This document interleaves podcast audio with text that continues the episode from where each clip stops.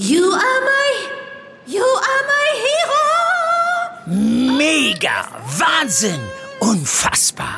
Äh, Dieter? Das findest du gut? Nee, nicht die Super Null. Das super Angebot hier ist doch mega.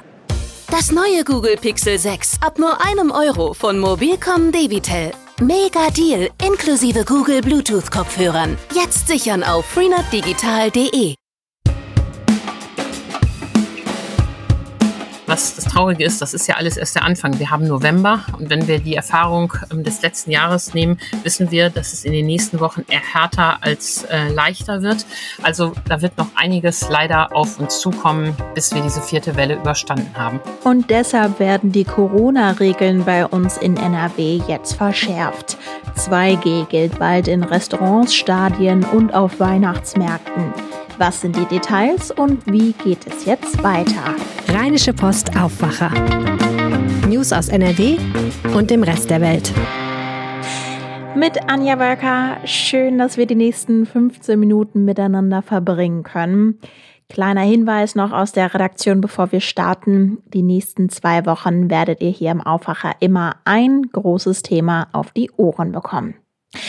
Lange haben wir darüber gesprochen. Jetzt kommt es noch vor der morgigen Ministerpräsidentenkonferenz. Ab nächster Woche gilt bei uns in NRW die 2G-Regel im Freizeitbereich. Heißt, nur noch Geimpfte und Genesene dürfen zum Beispiel Restaurants und Bars, Weihnachtsmärkte und Fußballstadien besuchen. Und es wird weiter diskutiert und zwar über eine Impfpflicht für Berufsgruppen. Darüber spreche ich jetzt mit Wirtschaftsredakteurin Antje Höning. Hallo Antje und willkommen im Aufwacher. Hallo Anja. Ja, 2G für den Freizeitbereich, das heißt ja im Umkehrschluss richtig große Einschränkungen für ungeimpfte, oder? Quasi so wie am Anfang der Pandemie, wo wir alle zu Hause bleiben mussten. Richtig, aber eben mit dem großen Unterschied, dass zum Anfang der Pandemie alle zu Hause bleiben mussten und jetzt eben nur die ungeimpften. Das heißt, wir haben einen Lockdown Light für wesentliche Bereiche und das ist auch gut so, weil der Politik scheint ja so ein bisschen die Kontrolle über das Pandemiegeschehen zu entgleiten. Die Zahlen gehen ja wahnsinnig hoch und die Impfquote steigt eben nicht mehr. In NRW sind ja 71 Prozent der Bevölkerung jetzt geimpft die Schnecke Impffortschritt der letzten Tage hat da auch nichts mehr gebracht und das ist einfach viel zu wenig. Und die Nachrichten, die wir von all überall hören, sind einfach dramatisch. Unlängst kam die Nachricht, dass Salzburg jetzt eine Triage vorbereitet. Das heißt, da fängt man in den Krankenhäusern an, die Menschen danach zu sortieren, wer es besonders nötig hat in Salzburg. Das ähm, sollte uns alle zu denken geben. Absolut. Und da wollen wir natürlich auf auch gar keinen Fall hinkommen. Um diesen Maßnahmenkatalog nochmal vollumfänglich vollumfänglich zu umfassen. Für die meisten Freizeitbereiche gilt eben 2G. Für besonders gefährdete Bereiche gilt sogar 2G plus. Was heißt das konkret? Ja, das Plus steht für plus einen zusätzlichen aktuellen Schnelltest. Das heißt, in Diskotheken, in Clubs, bei Tanzveranstaltungen und eben auch bei Karnevalsveranstaltungen, wo man sich nahe kommt, wo Alkohol eine Rolle spielt, reicht es nicht aus, vollständig geimpft zu sein. Da muss man auch einen frischen Schnelltest äh, vorlegen. Hintergrund dieser Maßnahme ist, dass es ja auch bei Geimpften immer wieder zu Impfdurchbrüchen kommt und dass auch diese sich infizieren. Diese erkranken zwar nicht so stark, aber äh, sie sind eben auch Überträger der Infektion. Und darum ist es absolut richtig, dass man diese Verschärfung aufgenommen hat für diese Bereiche. Das Stichwort Freizeit haben wir jetzt immer wieder genannt, denn für die Arbeitsstelle, für den Arbeitsplatz wird 2G nicht eingeführt. Da gilt dann 3G. Wie kann das denn umgesetzt werden? Die Arbeitgeber wissen ja nicht, wer genesen, geimpft oder getestet ist. Ja, das ist schon mal ein echtes Problem, weil ja äh, lange nicht der Impfstatus abgefragt werden durfte. Um den das richtig zu machen, muss das natürlich auch kommen. Der Arbeitgeberpräsident von NRW, Arndt Kirchhoff, hat auch schon mal klar die Bedingungen definiert, unter denen 3G laufen muss. Er sagt, es ist vollkommen richtig, dass man die ungeimpften härter anfasst, denn die Arbeitnehmer die geimpft sind, können ja nicht darunter leiden, dass andere es nicht wollen.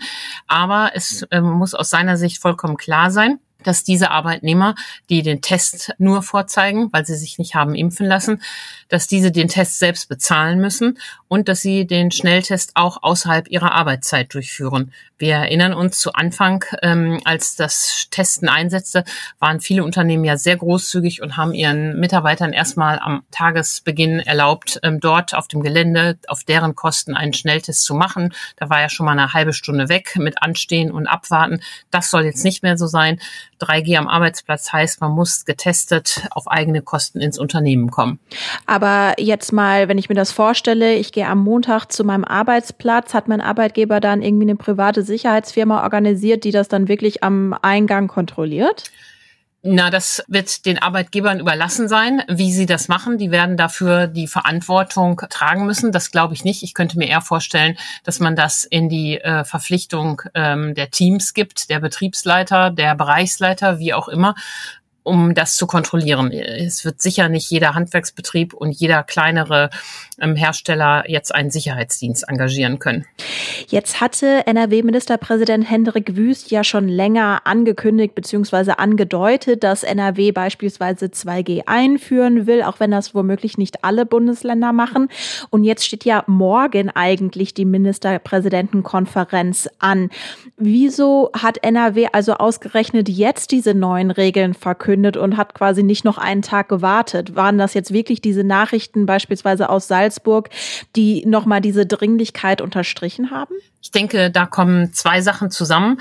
Erstens ist ja auch die Lage in NRW sehr schlecht. Auch hier verschärfen sich die Zahlen von Tag zu Tag, wenngleich unsere Karte noch nicht so rot eingefärbt ist, wie das für die süddeutschen ähm, Länder gilt, wo die Inzidenzen und die Krankenhauszahlen besonders hoch sind. Aber auch äh, NRW musste ähm, reagieren.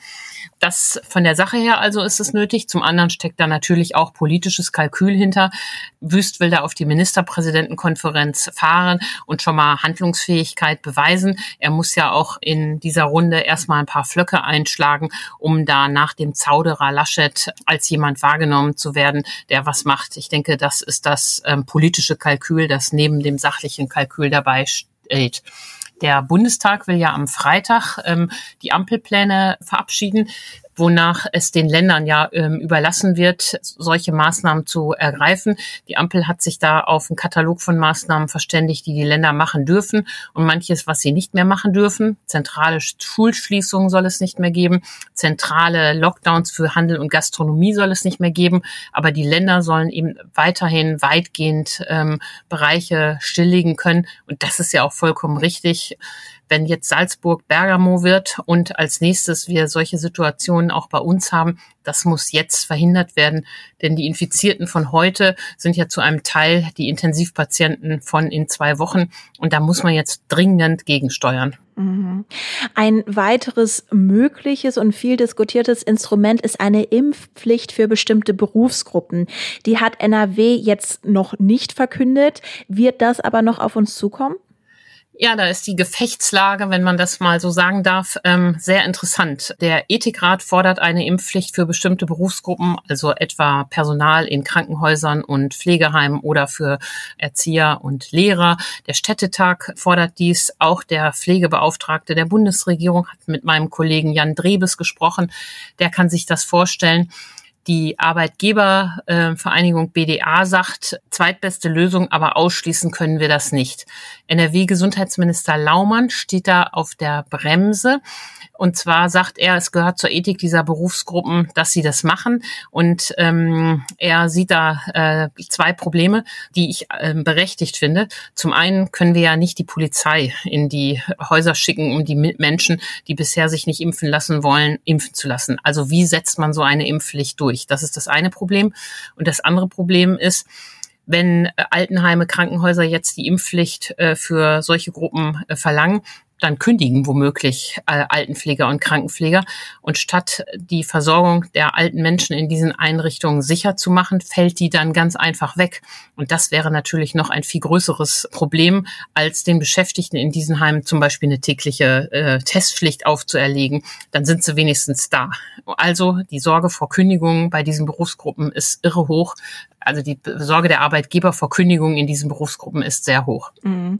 In dieser Pandemie wurden ja immer mal wieder auch Maßnahmen erlassen, wo dann Menschen gegen geklagt haben, vor Gericht gezogen sind und die Gerichte haben dann zum Teil diesen Menschen Recht gegeben und Maßnahmen mussten zurückgenommen werden.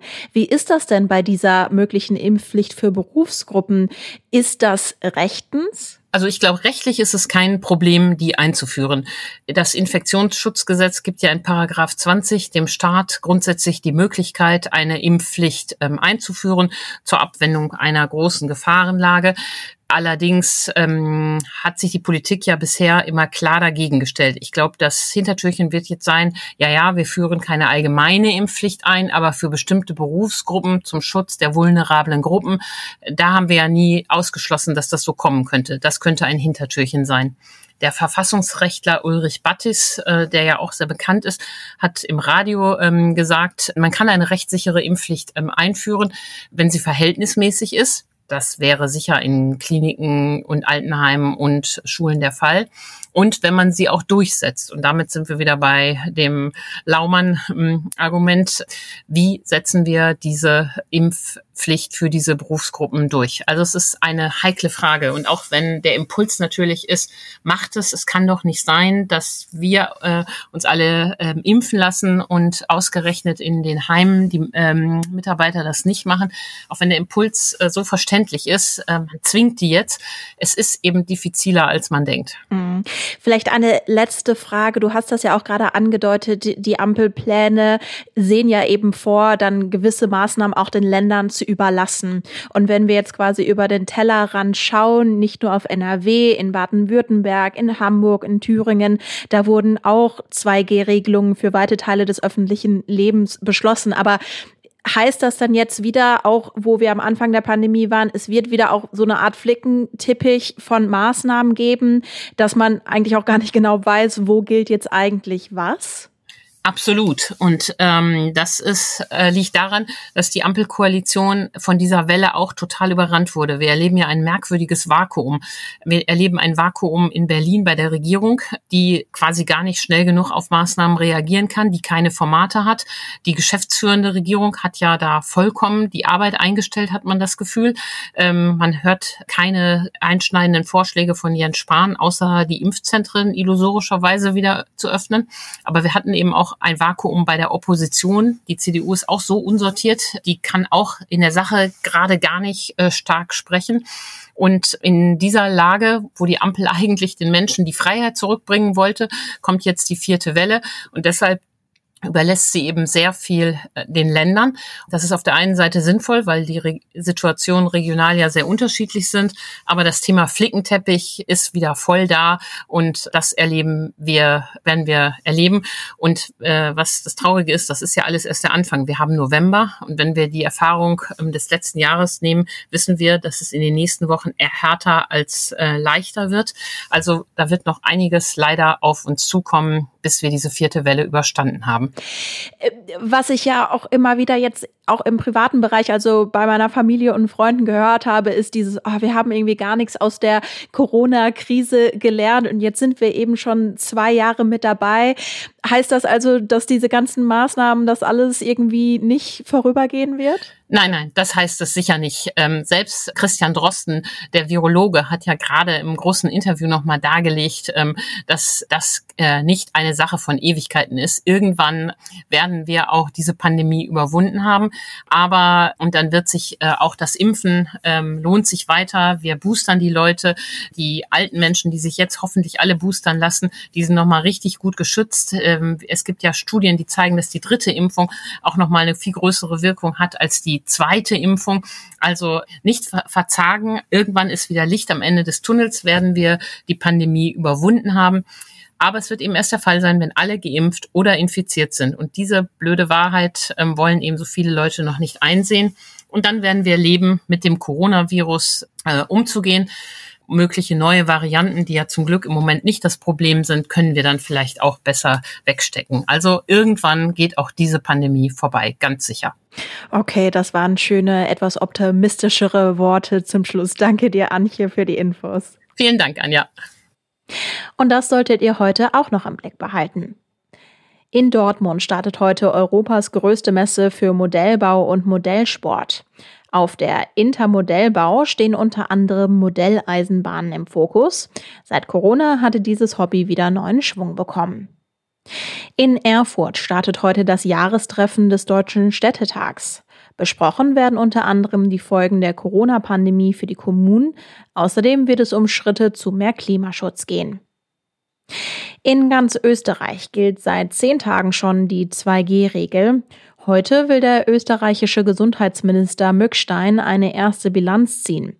Bisher hatte die 2G-Regel noch nicht zu einer Trendumkehr bei der Zahl der Corona-Neuinfektionen geführt.